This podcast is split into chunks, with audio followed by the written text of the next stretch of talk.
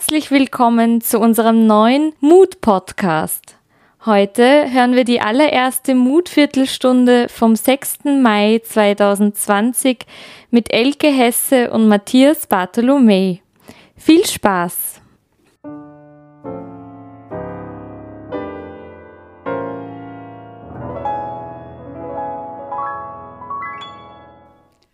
Herzlich willkommen hier im Mut. Schön, dass Sie alle dabei sind. Schauen Sie mal, ist das nicht herrlich, wieder mal drinnen im Mut zu sein und nicht nur von draußen das Mut zu sehen.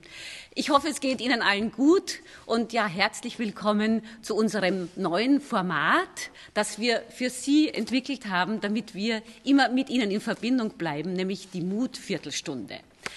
Ja, wir wollen uns hier jede Woche, immer am Mittwoch um 17.45 Uhr, also so wie heute, wollen wir uns ein Thema vornehmen. Und wir haben auch immer einen Gast, das ist natürlich ein Künstler oder eine Künstlerin, die entweder bei uns im Mut waren oder auch in der nächsten Saison äh, spielen werden. Und ja, Sie haben die Möglichkeit, einerseits Fragen zu stellen, aber natürlich auch in diesem Format äh, die Künstlerinnen, Künstlerinnen äh, auch etwas näher kennenzulernen, vielleicht ein bisschen einen Einblick zu bekommen, wie sie äh, vielleicht in ihre Interpretation sehen. Also ich glaube, sehr, sehr interessant. Und unser heutiges Thema ist das Cello neu denken. Ja, wen habe ich dazu eingeladen? Ich glaube, es ist ganz klar, Matthias Bartholomä. Herzlich willkommen, schön, dass du da bist. Danke für die Einladung. Ja, ich hoffe, es geht dir gut. Geht mir wunderbar. Das ist schön. Äh, natürlich wird es auch live Musik geben, so wie jetzt. Äh, was können wir jetzt hören, Matthias? Ja, ich habe mir gedacht, ich äh, spiele ein kurzes Stück, das ich äh, jetzt gerade ganz frisch fertig komponiert habe, vor ein paar Wochen äh, für Solo-Cello. Und ich habe es äh, Fernand Buck genannt und das ist eine Widmung an die Holzart, aus der die Cello- und Geigenbögen gemacht werden. Das ist ein brasilianisches Holz, ja. das äh, unglaublich schön ist und äh, unglaublich fein äh, und sich äh, über die Jahrzehnte und Jahrhunderte eigentlich eine Tradition entwickelt hat, dass äh, aus diesem Holz ähm, Bögen gebaut werden. Fernandbuck. Fernandbuck. Bitte.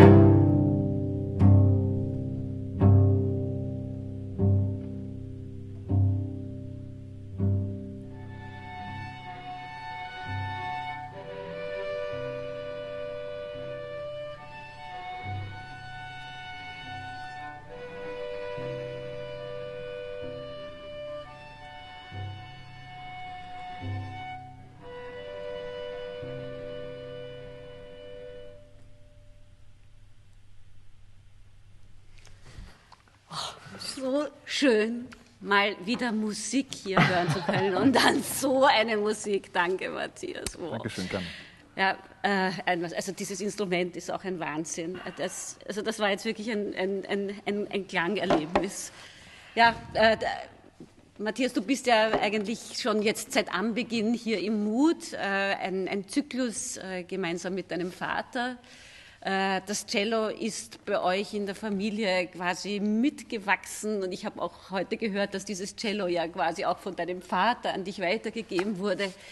Ähm, du hast natürlich eine sehr, sehr klassische Ausbildung, nehme ich an, genossen. Äh, vielleicht erzählst du uns mal nur ein bisschen so einerseits, wie es von diesem ganz klass, von dieser klassischen Ausbildung für dich auch eben zu dem Cello neu denken gekommen ist. Genau. Also erst nochmal äh, zum Cello. Ich bin wirklich sehr, sehr glücklich, dass ich das Cello spielen darf. Auch ein Dank an meinen Papa an der Stelle, der gerade zuschaut. Äh, er hat es mir übergeben ähm, in, nach seiner Pensionierung. Und das ist jetzt ähm, schon ein paar Jahre her und ich bin wirklich überglücklich und es ist einfach ein, äh, ein Traum, der in Erfüllung geht. Den, denn es ist wirklich ein, ein, ein ganz wichtiger Aspekt, dass, dass man als Instrumentalist das richtige Instrument auch findet und, und ein Instrument findet, mit dem man resoniert und mit dem man sich versteht quasi, weil es ist wirklich eine sehr intensive und innige Beziehung, die man dann führt. Ich ähm, bin sehr klassisch äh, aufgewachsen. Ich komme aus einem philharmonischen Haushalt, bin quasi mit, äh, mit den Wiener Philharmonikern und mit, äh, mit der symphonischen Musik groß geworden, mit der Oper und habe dann beim Valentin Erben an der Musikhochschule in Wien studiert und beim Clemens Hagen am Mozarteum in Salzburg und habe dadurch auch sehr stark kammermusikalische Einflüsse mitbekommen und habe so eigentlich glücklicherweise einen sehr, ein sehr breites Spektrum an, an, Möglichkeiten, das Cello zu spielen, mitbekommen. Also da ist viel Orchestermusik gewesen, da ist viel Kammermusik gewesen und die Leidenschaft fürs Cello war eigentlich von ganz früh schon da. Das war eigentlich nie eine Frage, außer dass ich mit Geige angefangen habe, mich aber dann mit sieben, also mit sechs habe ich mit Geige angefangen und mit sieben Jahren habe ich mich dann auf, ein, auf die Geige draufgesetzt. Die ist am Bett gelegen, draufgesetzt. Und das, war, das kann man so ein bisschen als Zeichen sehen dafür, dass es, dass es vielleicht doch nicht so das richtige Instrument war. Und der Vater wollte nicht von Anfang an, dass du Cello das, spielst? Das war offen, das wurde offen ah, gelassen. Also, aber das, ich bin dann sehr schnell zum Cello gekommen und das war dann, das war dann eigentlich eine, eine klare Sache. Und ich habe sehr früh schon sehr viel Rockmusik gehört, sehr viel, vor allem in den 90ern war, war eine unglaubliche Blüte an, an uh, progressiver Rockmusik, die es heute in der Art gar nicht mehr so gibt. Und mit, der, mit, dieser Musik bin ich auch groß geworden. Das heißt, einerseits hatte ich diese ganze, diesen ganzen klassischen Background, aber wenn ich mir die Kopfhörer aufgesetzt habe und damals noch Walkman oder CD-Player yes, oder sowas, dann habe ich mir halt so ein paar Bands reingezogen und äh, das hat mich immer schon begleitet und was mich auch begleitet hat, ist die Überlegung, wie man denn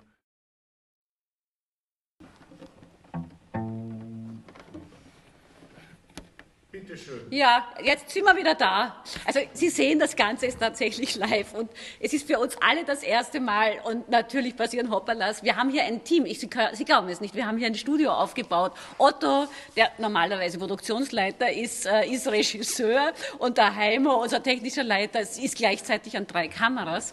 Also bitte um Entschuldigung für die kurze Unterbrechung, aber jetzt wieder Matthias. Wir waren bei den Rock Bands. Ja, genau.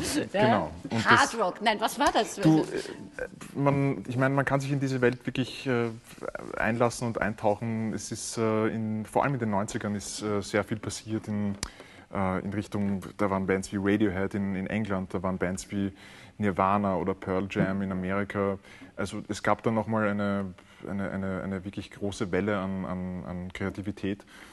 Und die das hat mich eben auch begleitet und was das Cello betrifft, weil es ja doch das Cello einfach ein sehr klassisches Instrument, klassisches Instrument ist, war dann sicher eine der Initialzündungen die Begegnung mit Apokalyptika, mit dieser finnischen äh, Cello-Band, Cello-Rock, Cello-Metal-Band, die Mitte der 90er Jahre angefangen haben, Metallica-Stücke auf, auf Cello zu spielen. Das war einfach, äh, also das habe ich überhaupt nicht äh, fassen können, dass das überhaupt möglich ist. Und das war sicher einer der ersten, die, einer der ersten Initialzündungen dafür, dass, dass es wirklich möglich ist, auch ernsthafter neue Wege am Cello zu beschreiten und mhm. nicht nur das äh, klassische Repertoire zum, zu erfüllen. Ja. Vielleicht hören wir ganz kurz ja, einmal in Apokalyptika hinein. Mhm.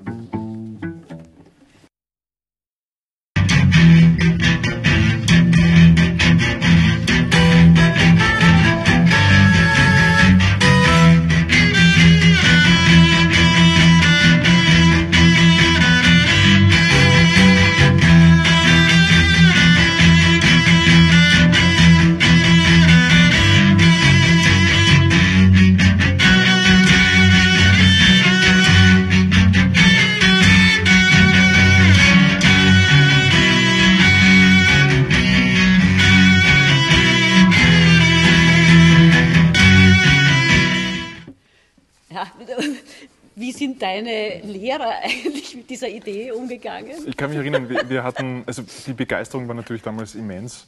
Und äh, ich habe mit dem Leonhard Rotschek und dem Wolfram Grün, beide äh, Cellisten, Freunde von mir, haben wir damals ein, auch ein Trio gegründet, äh, Metaphysis haben wir es genannt. Okay. Wir haben ein paar Jahre gespielt und wir haben eben auch Arrangements von, von den Apokalyptiker-Stücken gespielt, aber eben auch schon eigene Sachen gehabt dann im, im Verlauf der Jahre. Und wir, es gab auch Klassenabende bei, beim Valentin Erben auf der Musikuni, wo wir wirklich, also da war ein Klassenabend, der war dann fertig und wir haben dann nachher noch eine Stunde gespielt in der, der MDW am Webernplatz ja. mit äh, Anlage und Effektgeräten und das äh, war ein wirklich Riesending. Also es, es, war, äh, die, die, es war eine riesige Offenheit, mit der wir äh, konfrontiert waren. Also die, äh, auch vor allem von, meinen, von Valentin Erben oder von meinen Eltern war einfach eine war ein, ja, bitte, macht es. Mhm. Ja. Und wir haben, wir haben das doch einige Jahre auch sehr intensiv verfolgt. Aber es war trotzdem noch so, dass wir, wir waren einfach im Studium. Wir haben, wir haben unsere Heidenkonzerte und Dvorak-Konzerte geübt und die Gehörbildungsprüfungen gemacht und die Diplomprüfungen. Und es war irgendwie nicht so, dass, dass wir gesagt haben, wir machen jetzt nur noch das oder wir verfolgen das jetzt ähm, als, als Hauptprojekt. Ja. Das heißt, das hat mich eine Zeit lang begleitet und das war dann auch irgendwie wieder so weg oder halt nicht mehr wirklich mit so viel Leidenschaft dahinter. Und ich war dann zwei, von 2007 bis 2010 am Mozarteum in Salzburg beim Clemens Hagen und dort war es auch wahnsinnig intensiv in Richtung Klassikstudium und, und einfach Repertoire verfeinern, Wettbewerbe spielen, Probespiele machen diese Rockschiene und dieses progressive Herangehen, das war schon immer Teil, aber es war, es war so ein bisschen so ein bisschen geschlafen daneben. Mhm. Und wie ich dann zurückgekommen bin nach, nach Wien 2010, war eigentlich, ich war mit dem Studium fertig, ich hatte meinen Master und ich war so wirklich frei einfach. Es war jetzt die große Frage, was mache ich jetzt? Und als klassischer Cellist gibt es ein paar Optionen. Entweder man versucht in ein Orchester zu kommen oder es gibt ein, eine Kammermusikformation, mit der man erfolgreich sein kann. Oder man, man, man versucht sich als Solist. Also es gibt, es gibt dann doch einige Sachen, die man verfolgen kann. Ich habe einige Probespiele gemacht. Manche waren mehr erfolgreich, manche waren eine Riesenkatastrophe. Also Probespiele sind einfach wirkliche, wirkliche Ausnahmeszenarien und, und, und unglaubliche Druckmomente, ähm, wo man die, die ich eigentlich nicht äh, unbedingt weiterempfehlen kann. Aber es ist einfach, es ist nun mal so, wie es ist.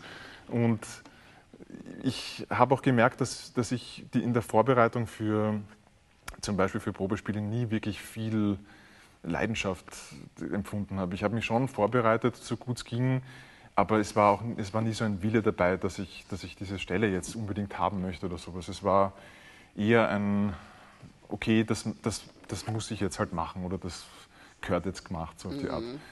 Und zeitgleich habe ich den Clemens Bittmann kennengelernt, einen, einen wunderbaren Geiger und Mandola-Spieler und wir haben eigentlich am Anfang eher nur zum Spaß ein bisschen herumprobiert.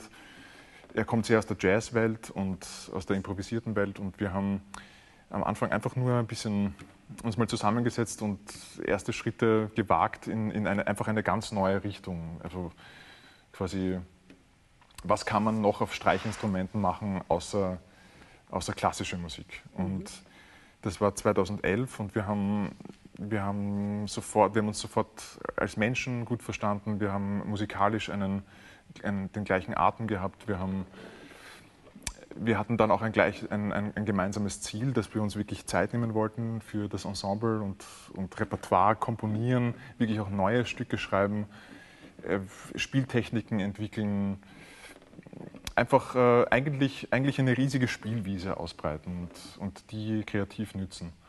Und dieses Projekt, das Bartholomew Bittmann heißt, ist dann eigentlich zu, zu meinem Hauptprojekt avanciert in, in den Jahren, weil ich gemerkt habe, dass mich das am meisten mit Sinn erfüllt auch und, und mit, mit, mit Freude. Und da, da, da habe ich gemerkt, das ist, da liegt meine Leidenschaft als, als Musiker.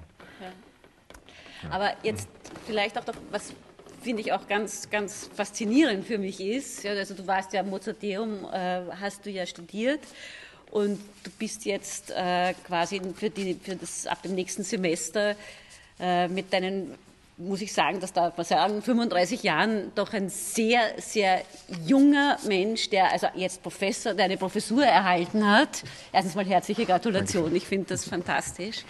Und natürlich interessiert mich da auch sehr, wenn man jetzt eben dieses Thema, das Cello neu denken, ja, und einfach über, über neue Formen auch und nachdenkt, äh, wie schafft man es, dass in der Lehre äh, seinen Studentinnen und Studenten eben diese, diesen, diesen neuen Blick vielleicht auch weiterzugeben? Oder, oder wie stellst du dir dann überhaupt deine Professur vor? Ja.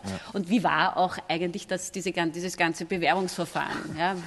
ja, also ich freue mich wahnsinnig darüber, dass ich die Möglichkeit habe, im Oktober am Mozarteum zu unterrichten. Für mich ist das ein, ein unglaublicher Traum, der in Erfüllung geht. Quasi zehn Jahre, nachdem ich dort abgeschlossen hatte als Student, äh, als Professor wieder zurückzukommen, ist eine unglaubliche Ehre und ich bin sehr gespannt und ich freue mich wahnsinnig auf, diesen, auf diese Verantwortung. Es ist ein klassisches Cello-Studium, es ist eine klassische äh, Konzertfachstelle. Das heißt, es geht hier nicht darum, dass ich jetzt äh, quasi den Studenten und den Studierenden sage, vergesst das Dvorak-Konzert, ja. vergesst das Haydn-Konzert, wir machen jetzt nur Groove. Aber das sind Masterstudenten, oder? Das sind äh, Bachelor und Master. Bachelor und Master, genau.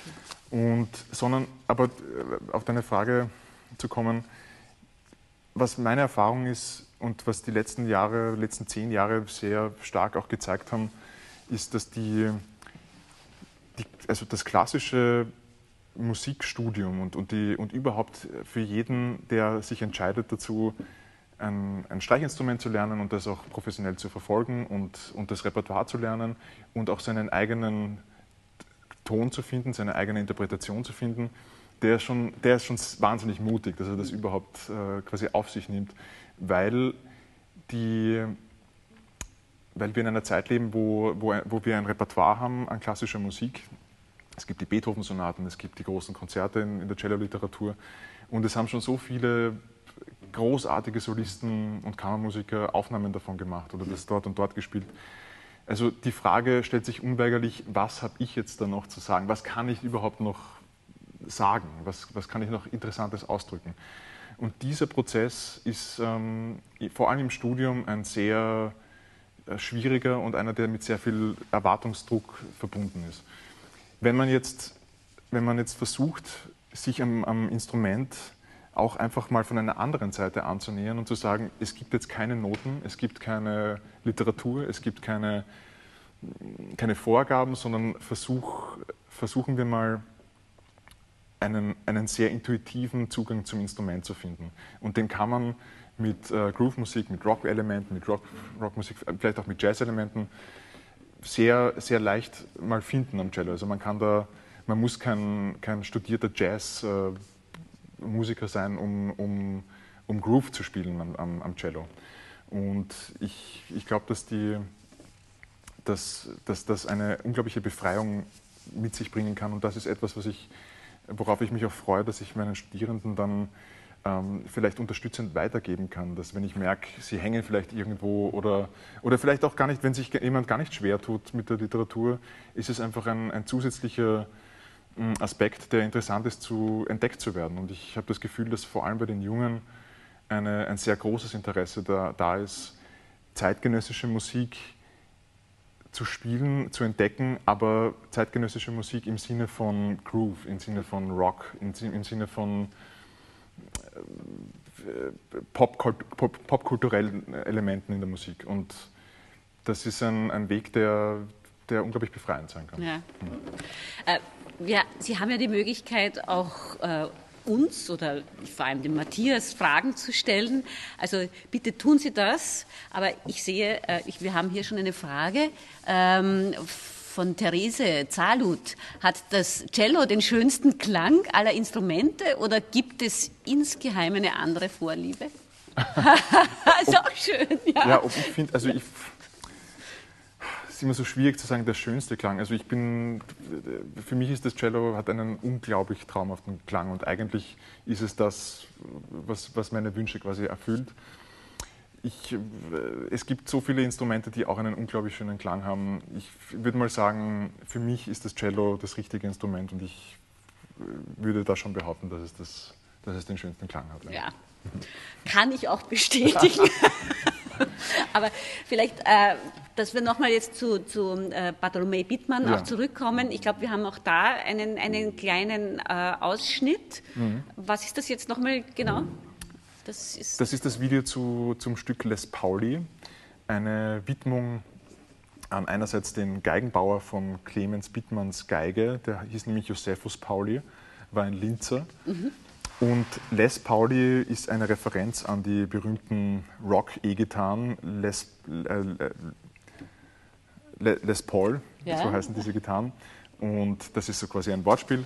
Und wir haben ein Video gemacht, das vor drei Jahren, glaube ich, ja, vor drei Jahren sehr erfolgreich auf Facebook war mhm. und auch eine Hommage eigentlich an Wien ist. Ja.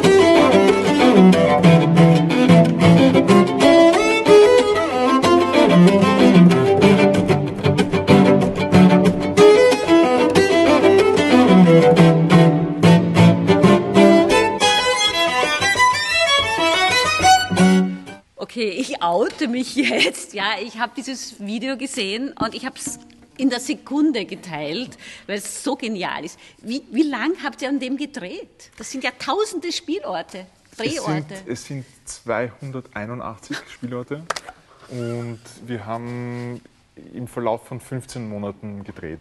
Also man muss sich so vorstellen, wir haben natürlich jetzt nicht 15 Monate durchgedreht, sondern wir haben einmal ein Wochenende im Herbst gemacht und dann noch eins im Winter. Und also wir wollten ja auch wirklich die Jahreszeiten herzeigen und uns Zeit lassen, Zeit nehmen. Und so, so ist dieses Projekt dann ohne irgendwie den Hintergedanken, wir wollen jetzt einen viralen Hit machen oder irgendwie. Aber es ist euch gelungen, ich dann? Ja, ich habe das dann hochgeladen auf Facebook und habe mir halt gedacht, ja gut, das wird, das wird wieder so die gewohnten Klicks bringen.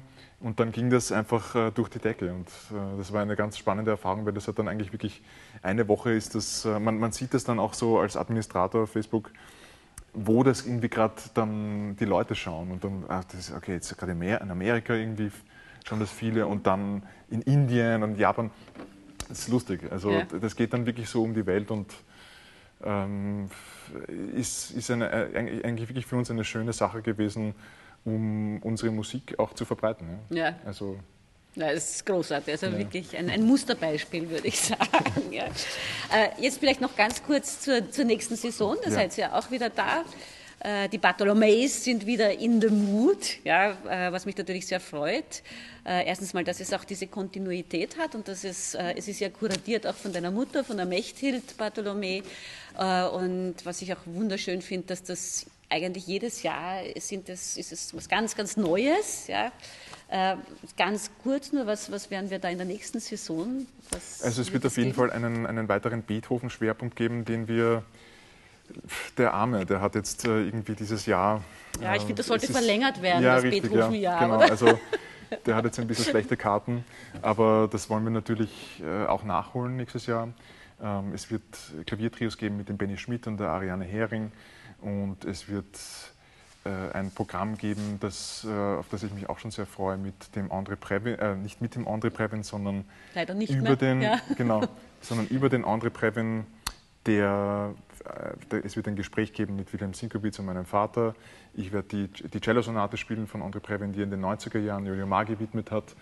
Und vielleicht ein kurzes, kurzer Satz noch dazu. André Previn war auch jemand, der, der mich sehr stark beeinflusst und inspiriert hat, weil er auch jemand war, der in so vielen Stilen zu Hause war. Also der war ein unglaublicher Filmkomponist und, und ein Dirigent, ein toller Pianist und auch ein Jazzmusiker. Und, und, und er hat das in seiner Musik auch oft auf eine sehr feinfühlige Art und Weise kombinieren können. Ja, also eigentlich er auch, auch er hat das Cello neu und weiter Ja, gedacht. genau, genau. Das ist eigentlich jetzt ein sehr schöner Bogen.